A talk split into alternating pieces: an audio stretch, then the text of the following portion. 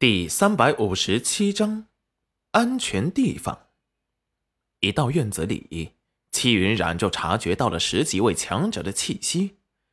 戚彦周和戚云染假意没有发现，跟着穆倾城到了所谓安全地方躲避。院子里杂草丛生，青苔遍布，好似这里很久都没有人来过。穆清晨来到院子里的一间废弃的书房，里面的东西破旧不堪。熟练了找到了开关，一条通道就出现在了眼前。周大师，七兄，这里是我们城主府的密道，你们沿着这条道往前走，就能出了寻乌城。你们救了倾城，倾城无以为报，只能送你们先走了。那你呢？戚云染突然出声问道：“七兄，倾城还要回去和父亲并肩作战，我就先走了。你们快走。”说完，把密室的门按了开关，关了起来。齐云染顺着密室还没有完全关上的石门向外看去，只见莫倾城的身影快速的消失在了这院子里。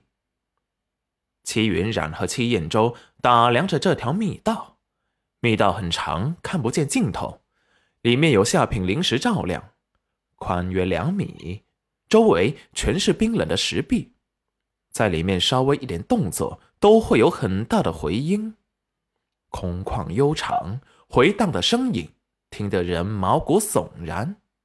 戚云染试探的向前走去，走了几十步。通道前面突然出现了两条路，一条宽阔平坦，一条看起来崎岖蜿蜒。宽阔的那条看起来毫无危险，而崎岖蜿蜒的那条路面狭窄，只能容一人通过。下面还有一道看不见底的黑色深渊，只怕稍不注意，人走在上面就会掉下这看不清深浅的悬崖。齐云染用天眼查探了一下，发现只能看到五十米远，全是一片怪石嶙峋。毅然踏上了那条曲折坎坷的道路。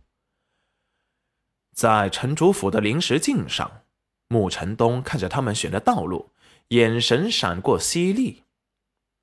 他们果然是有问题。父亲，要不然清晨把他们吓出去？不用。再看看。可是，那样他们会死的。至少，看在他们救了清晨一命的份上，放了他们吧。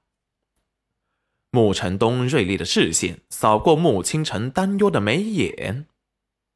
来不及了，他们选择了这条路，只有两种选择。他们已经被那东西给注意到了，谁也救不了他们，除非，不然。等待他们的只有死。此时，城主府早已恢复了平静。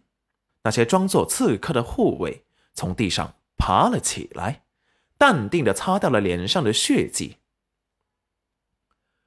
戚云染和戚彦州一走进这条不平的道路里面，就发现了他们被一股冰冷的视线锁住了。